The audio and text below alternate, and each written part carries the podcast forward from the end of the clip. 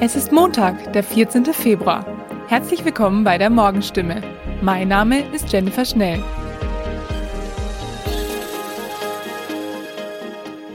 Und das sind heute unsere Themen. Elektromobilität.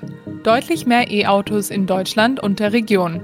Heilbronn-Horkheim, Bau einer Fischtreppe und Güglingen, Bürgerentscheid über Luftfilter. Die Elektromobilität in Deutschland hat im vergangenen Jahr deutlich an Fahrt aufgenommen.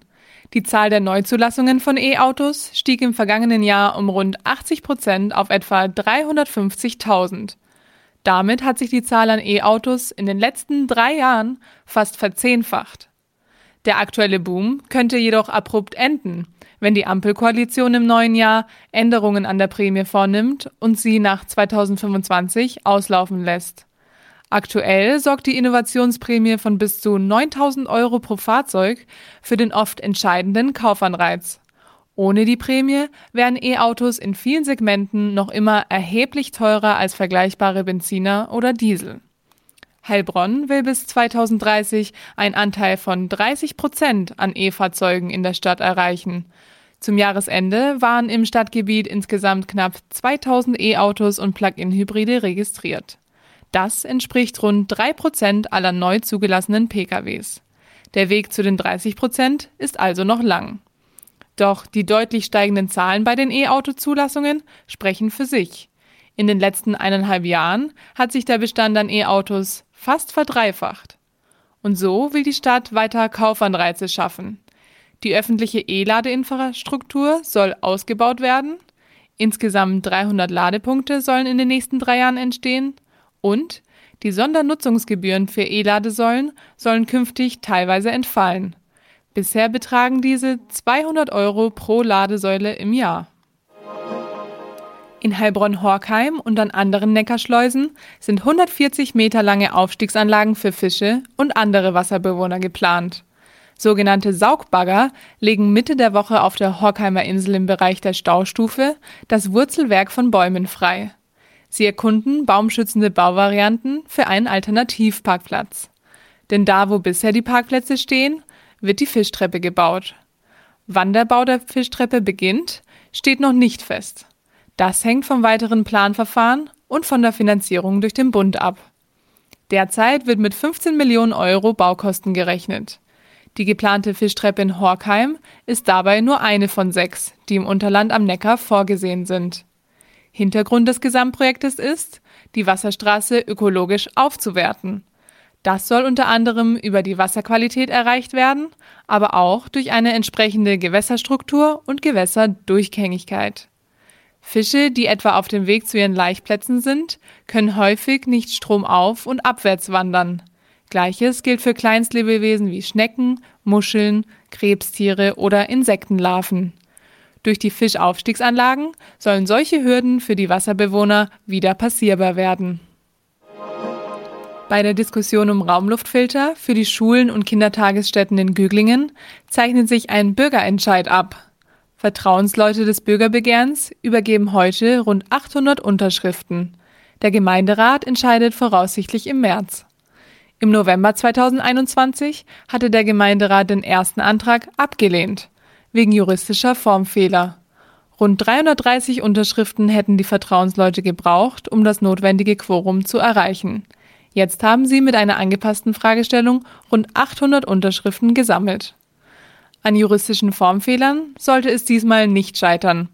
Sowohl die Vertrauensleute als auch die Verwaltung haben die Fragestellung und den vorgeschriebenen Finanzierungsvorschlag von ihren Anwälten prüfen lassen. Die Kostenschätzungen über die Raumluftfilter für Schulen und Kitas setzen die Initiatoren des Bürgerbegehrens auf gut 700.000 Euro an. In diesen Gesamtkosten enthalten sind die Preise für die Raumluftfilter, Strom und Wartung, Lohnsteigerungen und höhere Energiekosten sowie ein zusätzlicher Puffer. Die Ausstattung solle mit den liquiden Eigenmitteln der Stadt finanziert werden. Soweit die Nachrichten aus der Region. Mehr und ausführliche Informationen lesen Sie in unseren Zeitungen oder auf stimme.de. Weiter geht es mit Nachrichten aus Deutschland und der Welt mit unseren Kolleginnen und Kollegen aus Berlin. Vielen Dank und einen schönen guten Morgen. Ich bin Nicole Markwald. Das sind heute unsere Themen aus Deutschland und der Welt. Bundeskanzler Olaf Scholz reist nach Kiew. Der alte ist auch der neue, Frank-Walter Steinmeier, erneut zum Bundespräsidenten gewählt. Und ein Urteil im Dopingfall der russischen Eiskunstläuferin Kamila Valieva steht an. In der Ukraine-Krise gehen die diplomatischen Bemühungen weiter. Bundeskanzler Olaf Scholz reist heute zu Gesprächen nach Kiew. Morgen wird er dann in Moskau den russischen Präsidenten Wladimir Putin treffen. Bei den Gesprächen heute in Kiew dürfte es auch um das Thema Waffenlieferungen gehen. Ulf Mauder berichtet aus Moskau, Scholz wird ja heute den ukrainischen Präsidenten Volodymyr Zelensky treffen. Was ist da zu erwarten? Die Ukraine hätte ja gern deutsche Waffen. Die Bundesregierung lehnt das aber ab. Ja, Waffen wird Scholz nicht im Gepäck haben für die Ukraine. Deutschland liefert einerseits keine Waffen in Krisengebiete, andererseits ist es selbst Vermittler im Ukraine-Konflikt.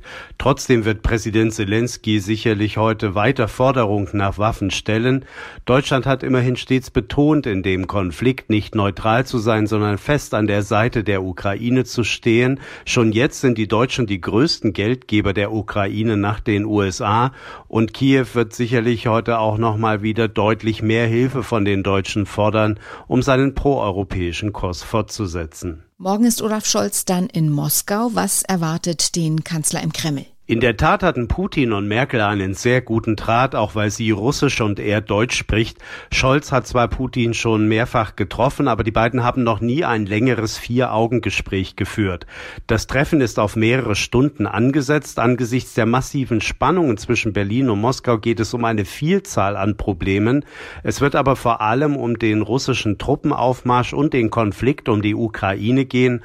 Scholz und Putin wollen hier ihre Sichtweisen austauschen und über eine mögliche Deeskalation in der Krise sprechen.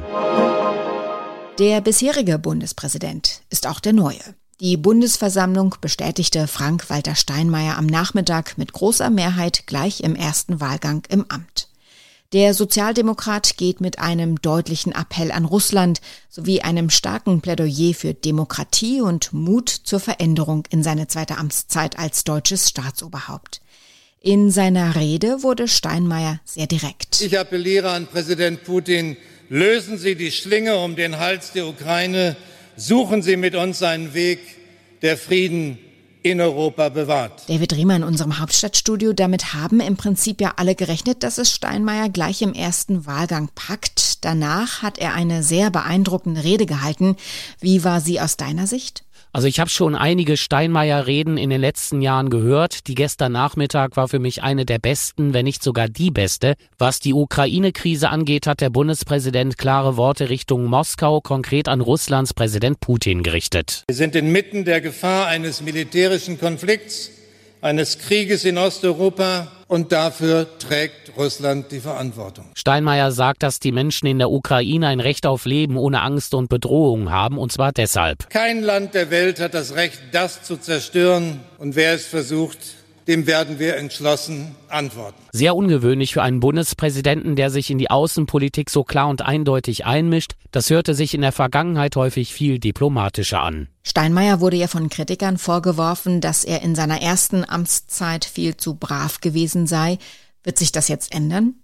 Ja, dazu hat Steinmeier am Abend im ZDF das hier gesagt. Klare Ansagen, ganz sicher, aber man kann sie nicht jeden Tag machen. Man muss darauf achten, dass man gehört wird. Deshalb habe ich immer sehr darauf geachtet, dass ich als Bundespräsident nicht als der tägliche Besserwisser wahrgenommen werde. Lassen wir uns mal überraschen, was wir von Steinmeier in den nächsten fünf Jahren noch geboten bekommen. Wegen Corona musste die Bundesversammlung ja umziehen vom traditionellen Plenarsaal im Reichstagsgebäude ins benachbarte Paul-Löbe-Haus.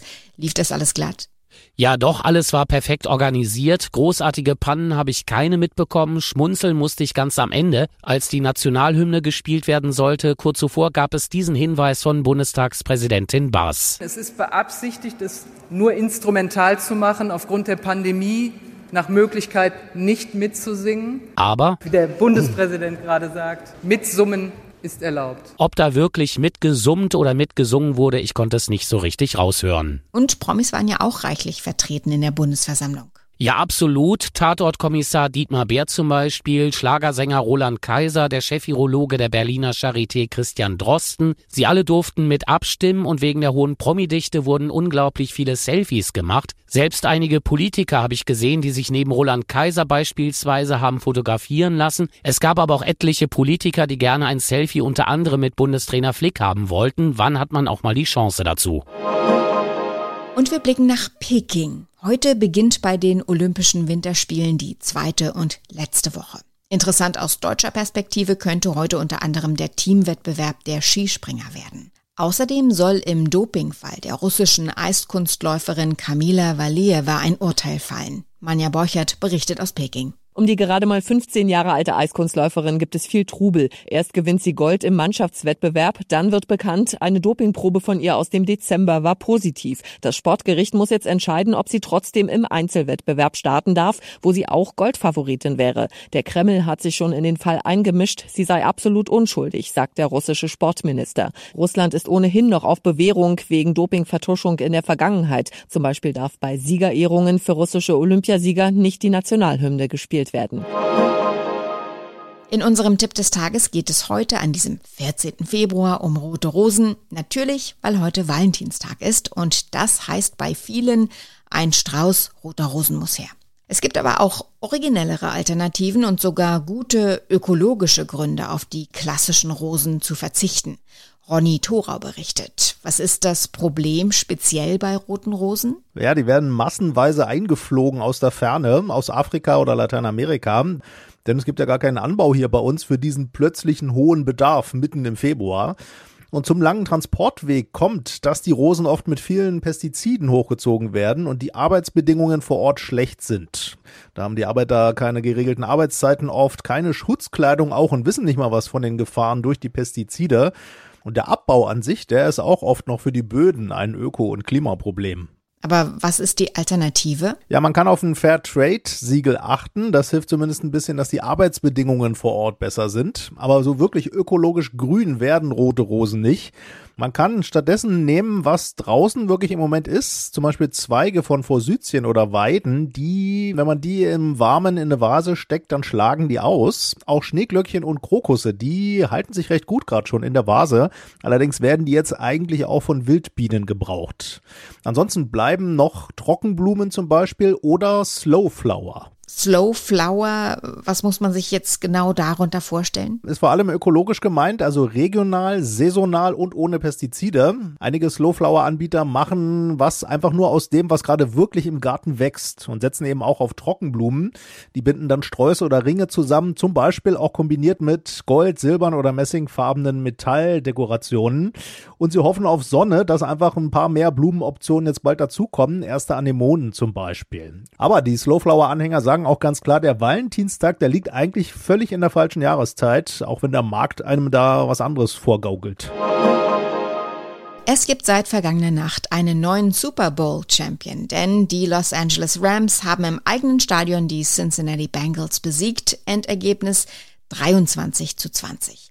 Für die Rams ist es der zweite Super Bowl in der Geschichte des Teams. Beim ersten Erfolg vor 22 Jahren war die Mannschaft noch in St. Louis zu Hause und die Cincinnati Bengals müssen weiterhin auf ihren ersten NFL-Titel warten. Soweit das Wichtigste zum Wochenstart. Ich heiße Nicole Markwald und wünsche einen guten Tag.